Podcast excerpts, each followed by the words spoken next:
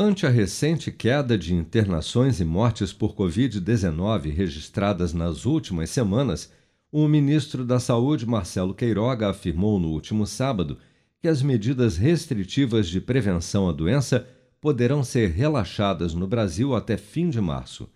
Em entrevista à TV Record, Marcelo Queiroga destacou que a tendência é que o país rebaixe o status da doença de pandemia para endemia ainda neste mês e que a Covid passará a fazer parte das rotinas diárias, sendo combatida com políticas de saúde pública permanentes. Vamos acompanhar.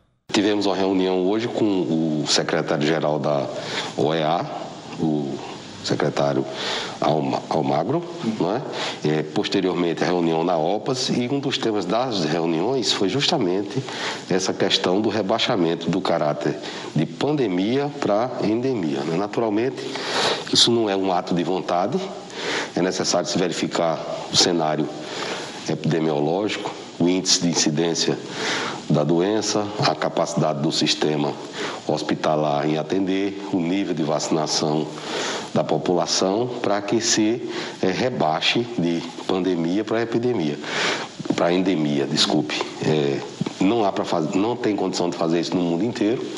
Há regiões da África que a cobertura vacinal é muito baixa, mas, por exemplo, o Brasil, o estado de São Paulo é um estado que está fortemente vacinado, as nossas capitais estão fortemente vacinadas e nós já assistimos à queda do número de casos, em breve o número de óbitos. Então, se não aparecer uma nova variante desse vírus, sim, nós vamos começar a relaxar essas chamadas medidas sanitárias e o pensamento é que isso possa ser feito no final de março, começo de abril. Não quero aqui dar um prazo fixo, bater essa data, mas é bem provável. Segundo os totais de diagnósticos confirmados e óbitos por Covid-19 reportados pelas secretarias estaduais de saúde, o Brasil registrou nesta terça-feira 23.545 novos casos e 297 mortes por Covid-19 no período de 24 horas, elevando para 649.630 o total de óbitos relacionados à doença desde o início da pandemia. De acordo com o Ministério da Saúde, a média móvel de mortes diárias por Covid-19 nos últimos sete dias chegou a 601 nesta terça-feira, o menor número desde 31 de janeiro.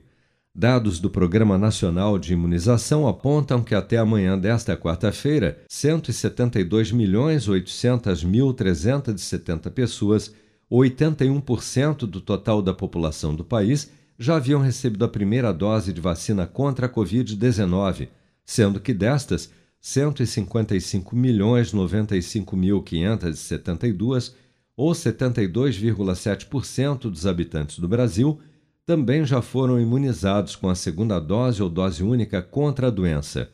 65.153.818 pessoas, ou 30,5% da população, já receberam a terceira dose ou dose de reforço.